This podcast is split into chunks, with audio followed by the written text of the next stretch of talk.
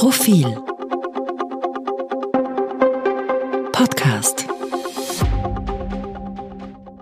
Sie hören den aktuellen Profil-Leitartikel, geschrieben und gelesen von Eva Linsinger. House of Kurz. Ohne glaubwürdige politische Aufarbeitung kommt die ÖVP nicht aus der Krise.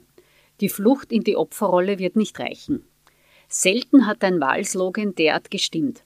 Zeit für Neues, versprach Sebastian Kurz, damals strahlender Hoffnungsträger im Jahr 2017. Und neue Zeiten erlebt Österreich in der Tat. Wenn auch völlig andere als Kurz, mittlerweile zweifacher Ex-Kanzler, sich das in seinen düstersten Albträumen hätte ausmalen können. Im Zeitraffer. Ibiza, Misstrauensantrag, Expertenregierung, Neuwahl, Korruptionsermittlungen von Wien bis Bregenz, Rücktritte, Kanzlerwechsel, Nepotismusbiotope, Schlammschlachten.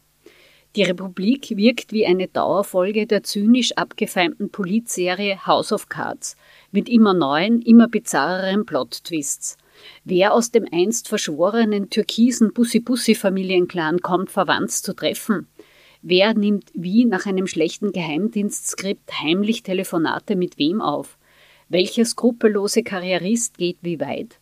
Wer schanzt schamlos wem Jobs zu? Wer intrigiert gegen wen? Wer frisiert mit Steuergeld Umfragen? Wer versucht, welche Medien zu kaufen? Wer kann es sich durch direkten Zugang zur Macht richten? Wer gehört nicht zur Familie und hat keine Chance? Bleiben Sie dran, die nächste Aufregerfolge kommt bestimmt.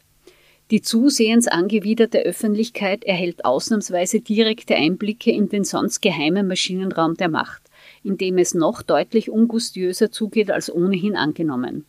Genau das ist der Stoff, aus dem Politikverdrossenheit gemacht ist. Höchste Zeit, kurz innezuhalten, einige Nebelgranaten beiseite zu wischen und nüchtern politische Zwischenbilanz zu ziehen. Selbstverständlich ist es Angelegenheit der Justiz, wer wegen welcher Korruptionsdelikte angeklagt und verurteilt wird und wer nicht. Bis dorthin gilt genauso selbstverständlich für alle die Unschuldsvermutung. Die Wirtschafts- und Korruptionsstaatsanwaltschaft ist die erste ernsthafte Antikorruptionsbehörde, die Österreich je hatte. Sie setzt gerade neue Standards, was geht und was eben nicht. Das mag manche irritieren, die zu lange achselzuckend hinnahmen, dass es hierzulande immer schon so war, dass Menschen auf Positionen gehievt werden, deren einzige Qualifikation aus dem richtigen Parteibuch besteht.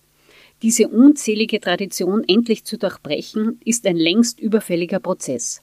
Natürlich hat die ÖVP recht, wenn sie argumentiert, dass auch die Ex-Kanzlerpartei SPÖ Umfragen und Steuergeld missbrauchte und Politgünstlinge beförderte.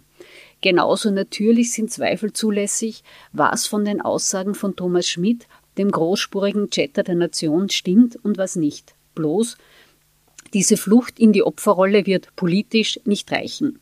Es mag bequem für die ÖVP sein, sich als von allen Seiten verfolgte Unschuld zu kurieren und mit der Welt zu hadern. Glaubwürdig ist es nicht. Anstand beginnt bereits lange vor der Grenze des Strafrechts. Politik hat eine mindestens ebenso gravierende moralische Komponente. Nicht ohne Grund ist Glaubwürdigkeit eines der hehrsten politischen Güter. Und gerade sie ist durch das verheerende Sippenbild aus kaltschnäuziger Machtbesessenheit massiv erschüttert. Einige Tage Schockstarre seien der ÖVP zugestanden. Ewig wird sie sich aber nicht vor der politischen Aufarbeitung drücken können.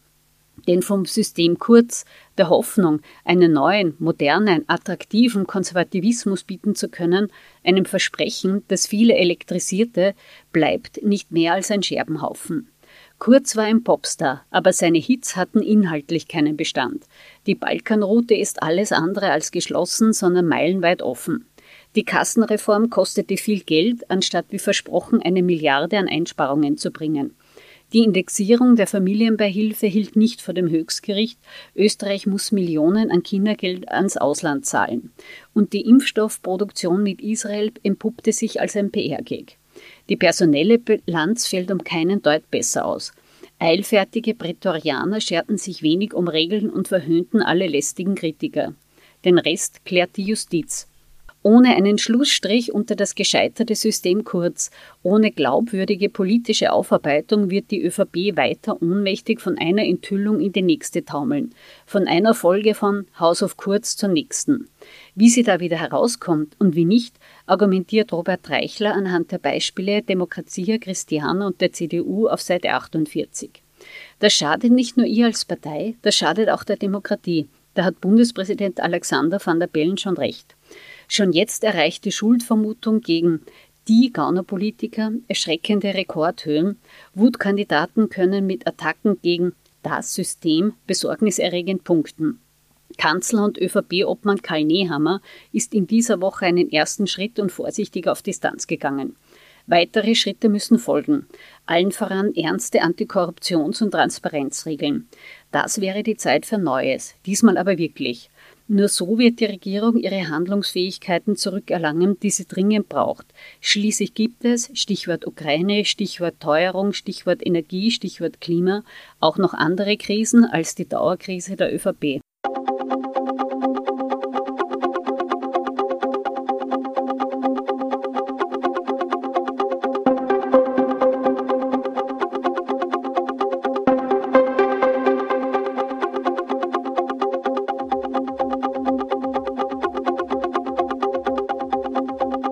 Mehr zum Thema auf Profil.at.